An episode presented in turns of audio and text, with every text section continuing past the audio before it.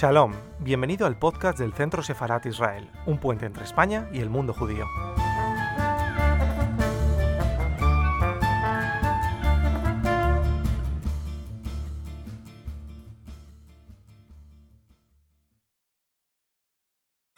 Buenas, tardes a todos y a todas. Bienvenidos a Centro Sefarat Israel. Ya veo muchas caras nuevas, digo, caras ya eh, muy conocidas de la casa y otras nuevas. Em, bueno, pues estamos aquí em, eh, para iniciar este ciclo de conferencias. em,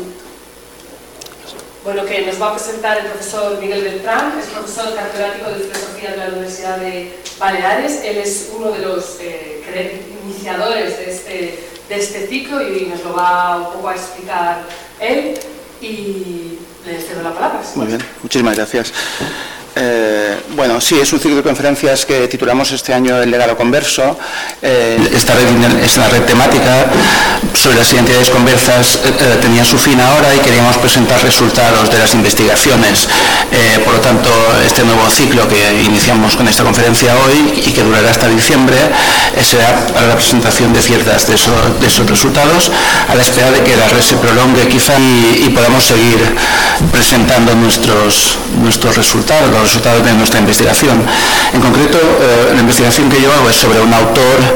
que es eh, Abraham Cohen de Herrera, provenía, eh, provenía sin, sin duda de una familia de conversos, más adelante hice un testimonio del propio Herrera en sus dos obras de Cábala. Después diré los títulos y en qué se diferencian, que será fundamentalmente eh, a lo que dedicaré este- esta, esta conferencia.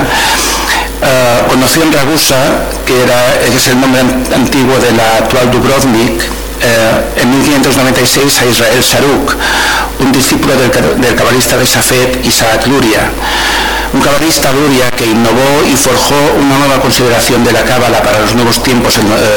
durante los siglos que siguieron al exilio de España y que, tenía como ejes eh, interpretar esa, esa noción del exilio de los judíos eh, fuera de su país como el exilio del propio Dios y el del pueblo de Israel introdujo novedosas conceptualizaciones en la explicación de la emanación de los mundos como un nuevo entendimiento del encogimiento divino. Eh, no sé hasta qué punto eh, estos términos cabalísticos habría que explicarlos. Presupuse o presupongo un cierto conocimiento de la cábala, pero en todo caso una de las innovaciones de Luria fue que eh, consideró que para explicar la creación del mundo, que no es tal creación, sino una emanación del mundo por parte de lo divino,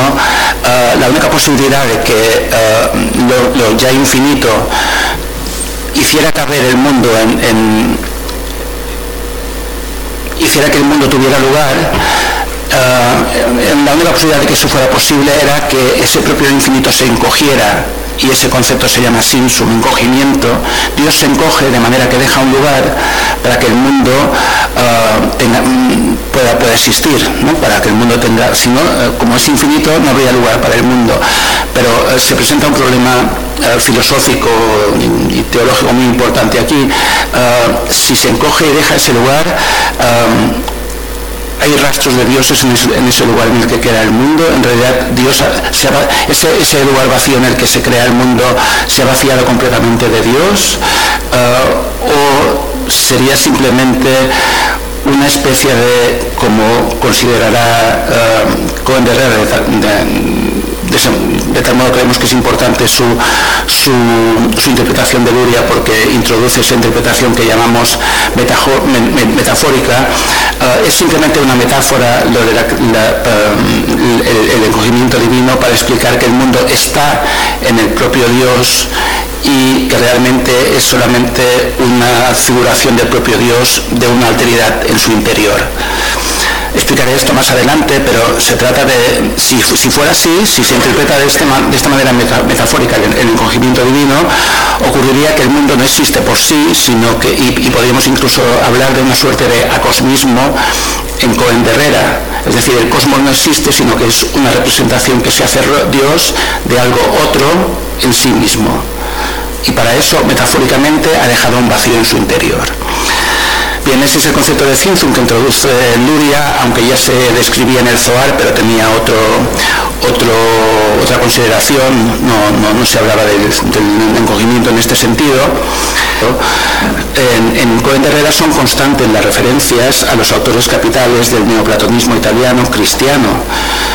y, obvia de manera significativa la referencia a autores judíos que conformaban la, élite intelectual en las comunidades hebreas de la Italia del siglo XVI. Es decir, en, Italia había muchas comunidades judías en el XVI, en, muchas de ellas se escribían tratados de Cábala. Eh, y sin embargo cuando Cohen tiene que citar autores eh, a los que les debe la interpretación que hace de la Cábala, cita con eh, preferencia autores cristianos de la Cábala antes que los autores judíos. Eh, puede haber varias razones para ello. a lo largo de los años de investigación que, yo llevo, no, solo con este autor, sino con varios, se tiene la impresión muchas veces de que cuando, cuanto más debes parte de tu argumentación a un autor, más tratas de esconderlo para ser un filósofo original para tratar de parecer un filósofo o un pensador original. Por lo tanto, eh, quizá eh, los autores a los que lees más, eh, parte de, de, tus consideraciones ontológicas, etcétera, tratas de, ocultar su nombre y citas a veces los contrarios. Por lo tanto, la cuestión, real es que en las obras de Cohen de Herrera se cita primordialmente autores cristianos, autores cristianos que efectivamente se, se ocuparon de cuestiones místicas, sobre todo del siglo XVI, y no recurre a obras de autores de algunos judíos de los cuales yo hablaré aquí, cita literalmente autores de segunda línea dentro del, platonismo cristiano que escribieron en esos mismos años, desde Patrizzi al sucesor de Ficino en la dirección de la Academia Florentina, Francesco Catani da Diacetto, a cuya obra capital recurre a disponer de su, teoría del amor cósmico en el libro séptimo de la Casa de la Divinidad. La Casa de la Divinidad es un libro que ahora estamos transcribiendo. Ah, hemos en, un proyecto anterior editamos Puerta del Cielo, la obra capital de, la Cábala eh, de Cohen de Herrera en Trota eh, en, 2015, pero era una obra que ya se había eh, publicado en muchos idiomas antes de que publicarse el original castellano. Pensábamos que era urgente cuando lo hicimos publicar el, original castellano porque ya se habían publicado traducciones francesas al inglés, al italiano de esa misma obra y en cambio el original castellano todavía no se había editado. Sin embargo, se habían editado esos, esas traducciones y antes al hebreo se habían hecho traducciones que estaban también publicadas. Ah, por lo tanto, Puerta del Cielo era un libro que se conocía, ah, se conocía en otros idiomas antes de poder leerlo eh, publicado en el original. Sin embargo, el que estamos editando ahora, La Casa de la Divinidad, es un libro que no ha sido transcrito en ningún idioma salvo al hebreo en el mismo siglo y, eh, en, el que lo escribió. Herrera ahora explicaré por parte de quién y de qué modo fue. Eh, y por lo tanto, si conseguimos esa edición de la Casa de la Divinidad, que es un libro menos conocido y mucho más difícil en, un sentido filosófico, porque trata de cuestiones, ahora lo veremos cómo se expresa, eh, trata de cuestiones de la teoría de los ángeles, por ejemplo, cuestiones que no parecen incluso judías, pero em, también trata de cuestiones que no abordan Puerta del Cielo y que a nosotros nos parecen muy interesantes, como por ejemplo la teoría del amor, que fue el, concepto del amor fue fundamental en el Renacimiento, están los diálogos del amor de,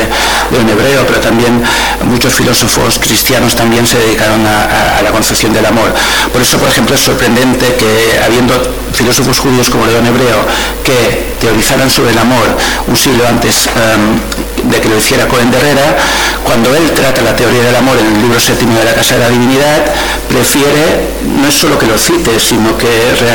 lo cita, pero en el sentido de que no cita entrecomillado, eh, em, coge partes, de em, coge fragmentos de la obra capital de Catani, que es un filósofo cristiano, eh, en lugar de elegir a un filósofo judío. Es una cosa sorprendente y es una teoría del amor, sin embargo, que se adapta muy bien a la consideración judía de lo que es el amor, el amor cósmico, el amor de Dios por la, por, la creación. ¿no?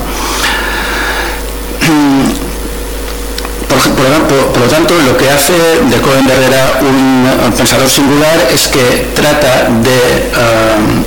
uh, introducir en los esquemas de las ocurrencias metafísicas del sistema luriánico de la Cábala en los esquemas neoplatónicos, en particular vinculados a ciertas nociones plotinianas y de autores de la antigua Academia de Atenas. También cita, además de citar a los autores cristianos del 16 de los que hablo, cita a, platonistas y, neoplatónicos de la antigüedad, por ejemplo, de la, antigua Academia. Eh, y sobre todo también a Areopagita como precursor de la teología negativa que defiende en el libro crucial de Puerta del Cielo. Por lo tanto, hay una profusión de autores paganos e incluso escolásticos de la escolástica católica eh, en la obra de Herrera. Y esta quizá fue una de las razones que llevaron al traductor de las dos obras eh, al, hebreo, Isaac Abad Fonseca, a demorarse casi en 20 años la traducción de esos dos libros. Mm, eh, Herrera murió en 1635, era un hombre que, eh, gracias a los negocios de los que antes hablaba y por los cuales fue secuestrado y capturado y, bueno, tenía una cantidad ingente de dinero, mm, dejó escrito en su testamento que quería que inmediatamente eh, alguien tradujera sus, los dos tratados de Cábala al hebreo, él lo sabía, y, pidió que se encargarais a, Boab de Fonseca, que era un discípulo suyo. Eh, pagó también, en el testamento se paga para que se hagan esas traducciones. Eh, sin embargo, Isaac Boab de Fonseca se dio un, tiempo bastante prudencial, 20 años, para, eh, para traducir la obra. Entre otras cosas porque la mutiló de tal manera, mutiló mm, las obras en el sentido de intentar um, despojar a la obra de todo argumento, toda argumentación filosófica que tuviera que ver con el cristianismo, eliminando capítulos enteros y sobre todo la explicación a través de doctrinas paganas de la verdad cabalística por parte de Herrera. Uh, Herrera, en cambio, no había tenido ningún reparo en decir que la filosofía es un escalón anterior al, conocimiento místico de Dios y por lo tanto es un instrumento perfectamente permisible y que además hay una eh, para, para, intentar acceder a las verdades cabalísticas. E incluso mm, recuperó lo que se llama filosofía perennis, que también boga estuvo en el siglo XVII en autores como Leibniz, es decir, hay una filosofía mm, que, perdura en todas las épocas y que es siempre la misma, es una filosofía perenne en la que están siempre las mismas verdades. Por lo tanto, esa verdad se encuentra en todos los filósofos que argumentan racionalmente bien, tanto de la antigüedad como de cualquier siglo posterior. Bueno, 20 años después de la traducción de, Isaac Abad Fonseca, un teósofo protestante, Christian North von Rosenroth, tradujo al latín partes de aquella y la incluyó en su compilación de literatura cabalística de todos los tiempos, Cábala Denudata, la Cábala Desvelada, que publicó en Sulzbach en 1624. Bueno, tenemos que decir que la bibliografía sobre la obra de Abraham Cohen de Herrera no es copiosa, pero casi en su totalidad la escrita hasta el momento se dedica a examinar la exposición de la Cábala que se, que se, que se despliega en las páginas de su obra capital, Puerta del Cielo, ignorando la mayoría de estudiosos el otro texto que nos legó sobre los misterios cabalísticos, la Casa de la Divinidad. Por lo demás, entre los artículos dedicados a desentrañar el posible legado converso sobre los conceptos y consideraciones ontológicas de su sistema, eh, heredado, como él mismo confiesa, de Eluria, cabe destacar el que Aaron Hughes publicó en 1998, titulado está en inglés, lo traduzco, la reflexión de Yehuda Brabanel entre los conversos del siglo XVII en un caso a estudiar, el de Abraham Cohen de Herrera, el que, en el que su autor, el autor del artículo Hughes, eh, entiende poder probar que Herrera eh, siguió a muchos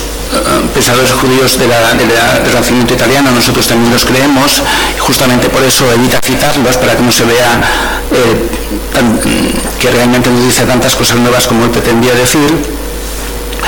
y, sigue, sigue, sobre todo en lo relativo a una cuestión capital. Traduzco el artículo de Hughes del, del, inglés, vamos a ver cómo, lo hago.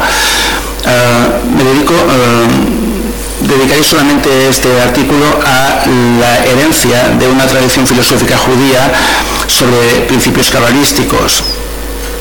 Y me limitaré a examinar las conexiones tanto textuales como filosóficas entre Herrera y uno de los primeros y más importantes filósofos judíos del Renacimiento italiano, Yehuda Brabanel, conocido también como León Hebreo, en la conferencia de noviembre una estudiosa de nuestro equipo va a hablar justamente de los diálogos de Hebreo.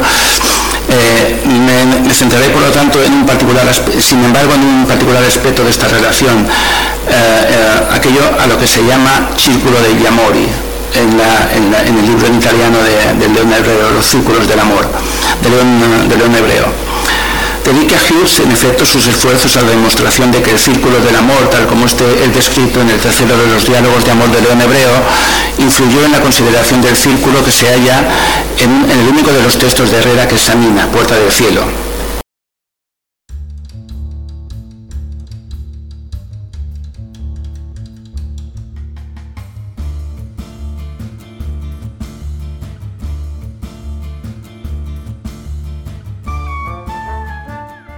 Estás escuchando el podcast del Centro Sefarat Israel. Gracias por seguirnos.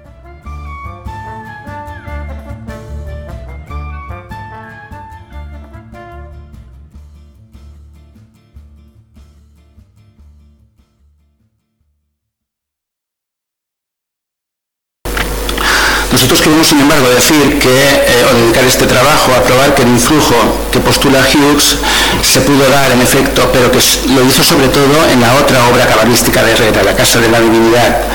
en la cual encontramos algunos paralelismos destacables con las consideraciones no solo de Hebreo, sino de los filósofos del amor del Renacimiento italiano en el ámbito cristiano.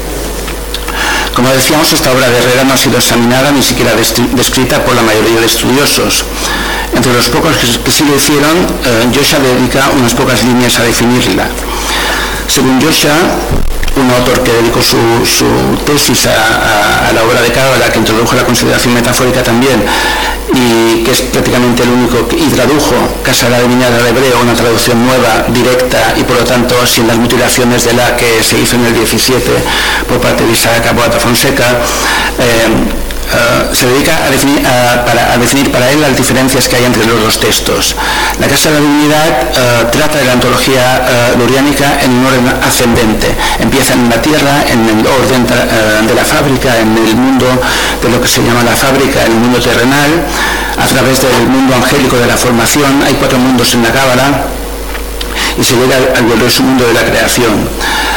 Eh, dividida en siete libros contra las siete, eh, a propósito de las siete puertas de la santidad,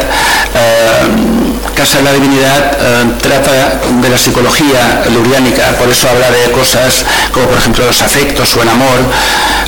y de la profecía, y la profecía en conformidad con otras doctrinas. El mundo,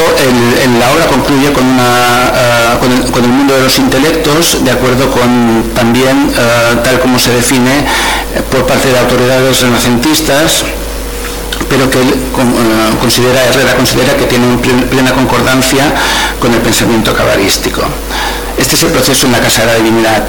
ascendente desde la tierra hasta, la, hasta el mundo de la Ambería y luego hasta la descripción del Ensof, que es el infinito en sí mismo, a través del amor justamente, que, del que se habla en el séptimo libro, como digo, de la casa de la divinidad, que es el último libro. Ah, sin embargo, eh, Puerta del Cielo eh, trata de esta ontología desde un punto de vista descendente. Empieza con el Ensof, lo, eh, describe el Ensof y luego a partir de ahí cómo se emanan los mundos desde el Ensof. Para Joshua la diferencia es la que decía entre la Casa de la Divinidad y, Puerta del Cielo, el orden en el que se describen los mundos o la, ontología en, su totalidad, partiendo del infinito en, Puerta del Cielo y partiendo del orden terrenal hasta ascendiendo en la Casa de la Divinidad. La Casa de la Divinidad, en efecto, para, otro estudioso, Melnick, se considera un tratado de angeleología y neumatología, o sea, sobre las almas y sobre los ángeles. Klavenhoff, en su tesis doctoral sobre el cabalista, leída años antes y publicada en 1985, escribía que, traduzco también en inglés, por lo tanto puedo, en la Casa de la Divinidad, las complejidades de la doctrina luriánica se encuentran con la estructura arcana del misticismo Merkabah. El misticismo Merkabah es, una cábala, es un tipo de cábala que eh, se propagó entre los siglos VI y IX, por lo tanto una cábala anterior, por supuesto, a Luria y la cábala de Safed del XVI, pero también anterior a la cábala que se considera predominantemente eh, la cábala por antonomasia, que es la cábala castellana del siglo XIII, en particular el Zohar y, los autores, y la de los autores del Zohar, o la cábala de, Gerona posteriormente, etc. Eh, por lo tanto, es una cábala anterior y según eh, la Casa de la Divinidad trataría con este tipo de cábala. Eh, mientras que Puerta del Cielo toma el Zohar como un punto de referencia, un punto iniciático, starting point, para tomar en consideración las tendencias platonizantes de la cábala en el Renacimiento, las de Marsilio Ficino, Pico, Patrici y otros autores, como veis, como ven, todos cristianos. Trataremos de probar aquí que la impronta de los neoplatónicos que cita Kravenhoff, de aquí el título de la conferencia, se halla también en, la Casa de la Divinidad, que además cabe que se escribiera al mismo tiempo que Puerta del Cielo, pues en ambas obras se cita la otra como si estuviera ya concluida. Es curioso porque en Puerta del Cielo mm, se refiere a la Casa de la Divinidad como si ya hubiera escrito la obra y en la Casa de la Divinidad se refiere a Puerta del Cielo como si ya la hubiera escrito, lo cual es posible solo si si estuviera escribiendo las dos obras con simultaneidad, porque si no, y, o si las hubiera escrito con simultaneidad, por lo tanto no se trata de que una obra em, madure y de esa derive la otra, que sea una obra más madura o con más contenido o con más información, sino que son dos obras que tienen cometidos diferentes pero que se escribieron al mismo tiempo. Em, cualquier caso, Klavenhoff eh, relega el estudio también de la Casa de la Divinidad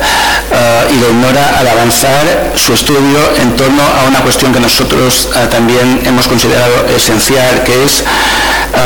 cómo la ascética hispánica puede considerarse que se halla en el origen de algunas tesis de Herrera en Casa de la Divinidad, aunque no cita a autores místicos españoles del siglo de oro, se podría pensar por el modo de no, solo por el modo de describir o argumentar eh, la conceptualización de nociones como el amor eh, y otras que veremos ahora más propias de los místicos católicos que, que del renacimiento platónico, se podría pensar que, que hubiera leído autores como Suma, Laredo o Diego de Estella, son autores conversos que escribieron en el siglo XVI en, España, porque trata cuestiones que tratan ellos y no los renacentistas italianos. Ah, por ejemplo, la cuestión del, arrobamiento o rapto, cuando el alma es raptada por Dios, en los místicos como Santa Teresa, es algo que todos conocemos, esa es una cuestión que no se encuentra en, las teorías sobre el alma del renacimiento italiano, no se, no se encuentra de modo predominante, en cambio se ocupa de ello en la Casa de la Divinidad. Uh, cabe decir, por tanto, que en la Casa de Divinidad se hayan consideraciones acerca de, por ejemplo, otro tema capital del misticismo español del XVI, la lumbre o la luz. Mm, no tan técnicas desde la perspectiva de la emanación cabalística que pueden hacer sospechar que, de aquel influjo, del influjo de los conversos españoles sobre Spinoza, especialmente en esta obra y no en Puerta del Cielo. Se describe la luz y se describe de manera tan poco técnica como eh, en, autores conversos españoles como Juan de Cazalla o Juan de la Cruz, que aunque escribe cesamente sobre la cuestión de la luz, no es desde el punto de vista de la técnica filosófica, sino de una manera mucho más desde el punto de vista afectivo, emocional, desde el punto de vista anímico. También en la Casa de la Divinidad hallamos aproximaciones a cuestiones que no se, que no se rozan siquiera en Puerta del Cielo. La visión profética, las de lado y providencia que tuvieron mucho, eh, que fueron muy eh, acometidas en, libros sobre estas, eh, escritos sobre estas cuestiones por, conversos españoles durante el XVI. La cuestión del aro fue predominante desde Juan de Mena a Diego de Valera, por ejemplo. los conversos las trataron muy directamente. Era, una cuestión que se preocupaba mucho más en España, por ejemplo, que, que en Italia durante el XVI incluso como decía antes, la cuestión del rapto o arrobamiento del alma que se encuentra en los místicos españoles y se trata también de la naturaleza y origen del amor. Eh, un, amor, un amor que se concibe como actuando en la misión de unir o ajuntar, como dice Herrera, pero en, que en el libro séptimo y último de la Casa de la Divinidad se define en un engranaje ontológico no lejano al de León Hebreo, pero eh, también desde una perspectiva afectiva, como se encuentra en, ciertos de los místicos eh, conversos eh, de, la España del siglo de oro. Y Klavenhoff habla de esta cuestión. Otra faceta que diferencia a los místicos cristianos con respecto a la consideración del alma, de las profundidades del alma, de los místicos judíos, es lo que se llama la interiorización, el, dwelling, que es el, interiorizarse eh, del alma, lo que en Santa Teresa se llama, por ejemplo, morada interior. El alma tiene un montón de moradas, tienes, tiene que entrar, tú mismo tienes que entrar en tu alma y Dios tiene que para encontrar a Dios. Es decir, hay un, eh, o por ejemplo, el, concepto de bodega en, San, Juan de la Cruz, el alma como bodega en, la que se almacena lo, principal de, que se tiene que conocer, que es Dios. Eh, se dice en los místicos, en la mística cristiana, que Dios tiene que existir dentro de nosotros. Es necesario eh, complementar dentro de nosotros su trascendencia, de manera que la unión mística que se puede perpetrar con Dios eh, es, en estos místicos a través del conocimiento de la presencia divina en nosotros mismos, a través de la gracia infusa lo que en los técnicos, en, el tecnicismo, latino eh, eh, neoplatónico sería el eros pronoéticos. Eh, también, también hay una, ascensión a Dios a través del rato y, arrobamiento, como decíamos, pero para descubrir simplemente que esa ascensión hace, te hace ver que Dios está dentro de ti mismo, en el alma que está dentro de tu cuerpo. Eh, este es el eros epistrépticos que Proclo eh, definía como el amor providencial por el cual las causas más, más, altas toman cuidado de los efectos inferiores. Es decir, Dios podría estar en cada uno de nosotros porque se cuida de cada uno de nosotros hasta el punto de velar por cada uno de nosotros desde dentro de nuestra alma. Y como sabéis, es el, el itinerario por el que eh, Santa Teresa llega a conocer a Dios es introducirse morada por morada dentro del alma, hay muchas moradas en el alma, hay enemigos que casi eh, que están acechando para impedirte llegar de una morada a la otra, las sabandijas de las que habla, los eh, que tienen que eliminarse o, contra las que se tienen que luchar para llegar al último habitáculo, el, habitáculo central en el que, eh, el alma se encontrará con Dios mismo, pero dentro de ella. Toda esta concepción no existe en la mística judía. La mística judía, no, el, alma no es un receptáculo en el que se encuentra la divinidad, sino que es una mística en la que eh, eh, el, hombre tiene que encontrar a Dios fuera de él. Por lo tanto, esa sería la diferencia entre, entre el misticismo cristiano y la cábala. En cambio, en la Casa de la Divinidad sí que se encuentran consideraciones del alma y del rapto que tendrían mucho que ver con este misticismo que no es el judío precisamente. Uh, señala otra diferencia entre el misticismo cristiano y la cábala, referida a la relación de ambas corrientes espirituales con la ortodoxia. Eh, según uh, en tiempos de Herrera, la cábala judía, por supuesto, era admitida como tradición, era una tradición en el judaísmo, y quienes se adentraban en los misterios de esta no tuvieran que sortear los peligros que acechaban a los autores de estos ascéticos que pueblan la literatura española del, eh, espiritual del 16 en España. Sabemos que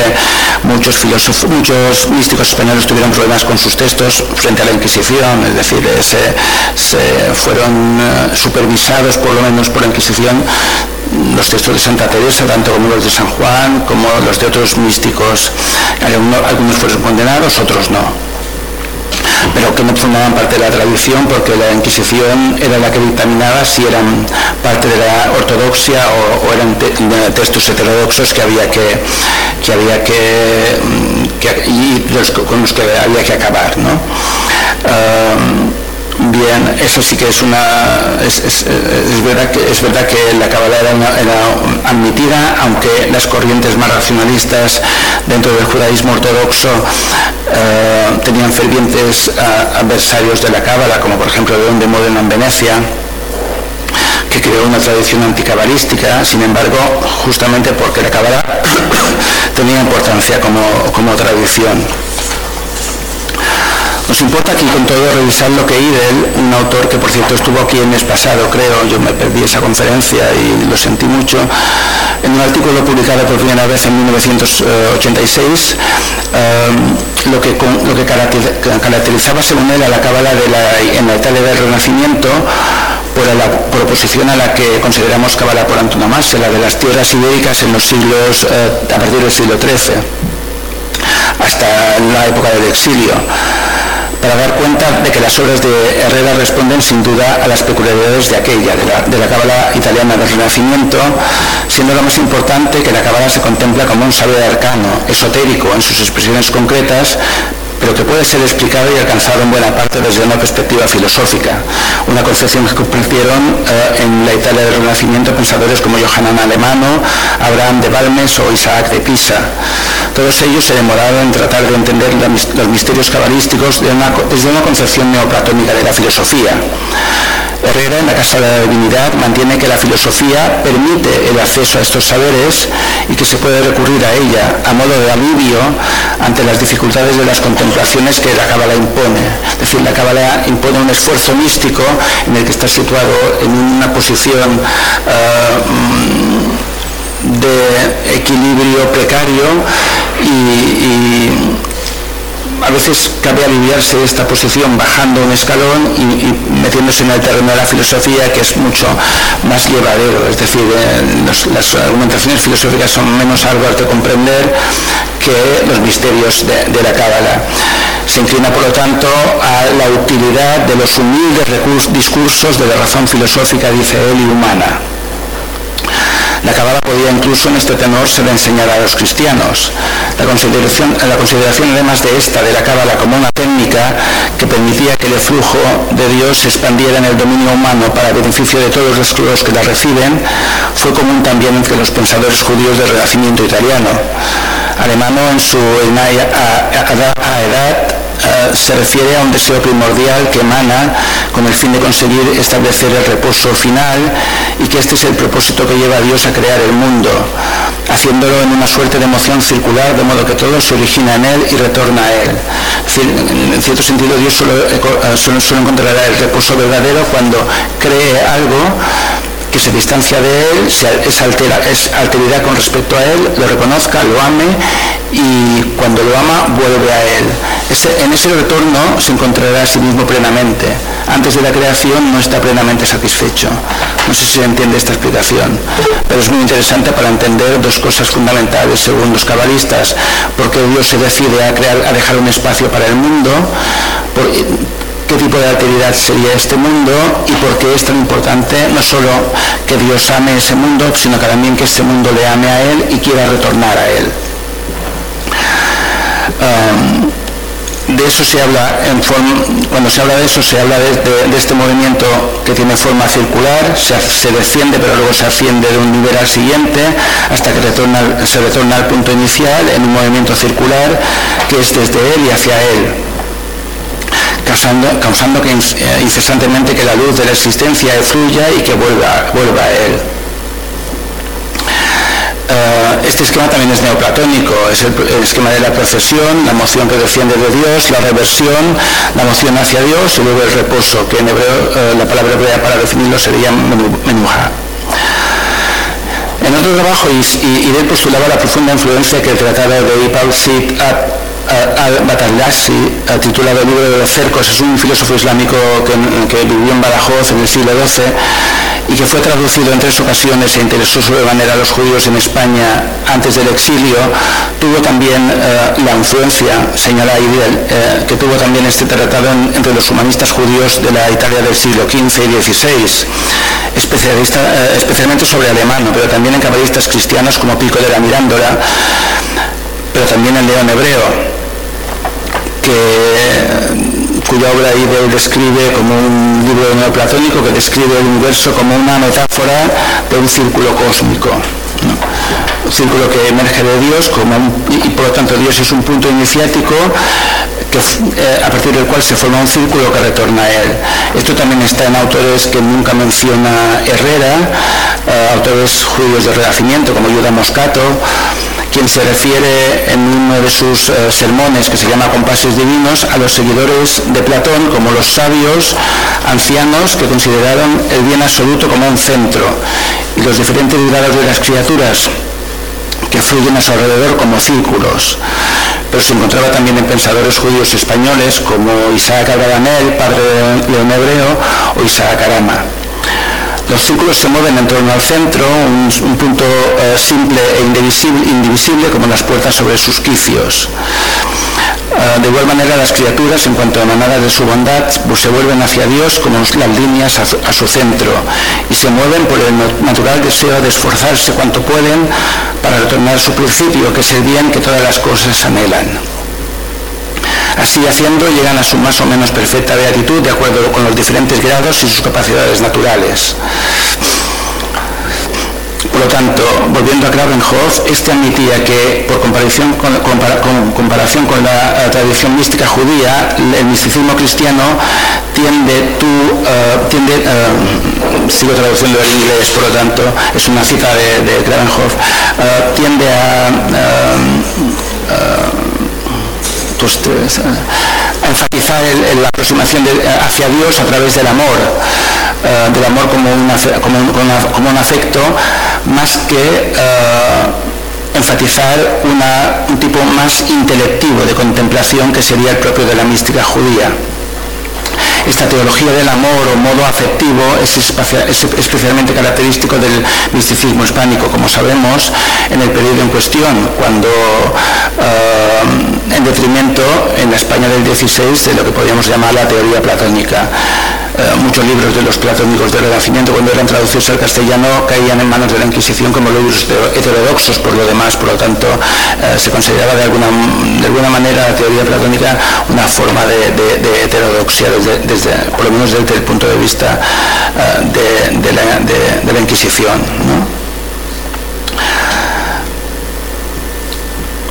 Sin embargo, la teología platónica puede, puede, procurar el fundamento de un acercamiento afectivo hacia Dios pero no fue así a partir de Luria, la cabala, luriánica y, por lo tanto la de Saruk, que fue la que mm, Herrera confiesa que que, le inició a él en los misterios cabalísticos no trataba de la cuestión afectiva, eh, eh, no, se explicaba la cuestión del, retorno del mundo a Dios desde el punto de vista afectivo, por lo tanto tenemos que creer que cuando habla de esto en la casa de la divinidad terrera, pero no en puerta del cielo, eh, podría hallarse bajo el influjo de otras obras que no sean el sistema, obras luriánicas. De, de, escribió obras, las escribieron sus seguidores para dejar constancia de su pensamiento en las obras del sistema luriánico. Eh, por lo tanto, ese amor cosmológico que permea cada uno de los mundos en la casa de la divinidad, cabe eh, señalar que pudo haberlo encontrado, como decía Herrera, en otros textos, eh, en textos diferentes de, los que le llevaron a escribir Puerta del Cielo como un sistema de cábala en, la estela luriánica. ¿no?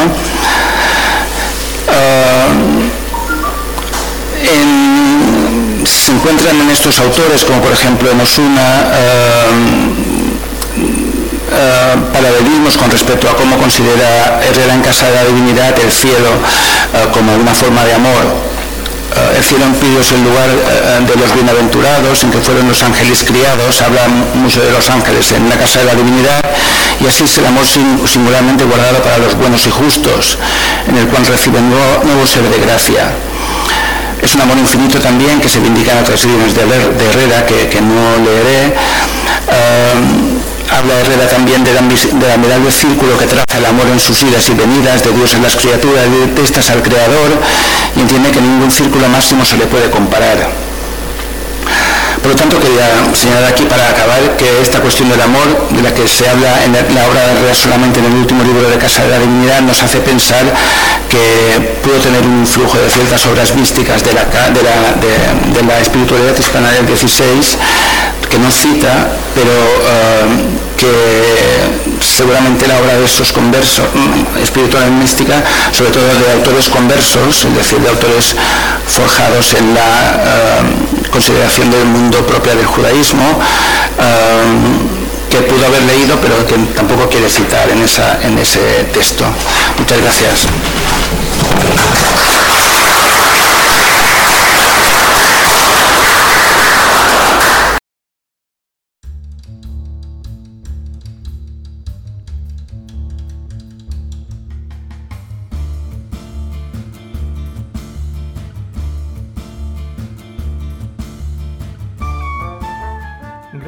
Escucharnos. Recuerda que también nos puedes seguir a través de Instagram, Facebook y Twitter con el usuario arroba Centro Sefarat Israel o si lo prefieres en nuestra página web www.sefarat-israel.es.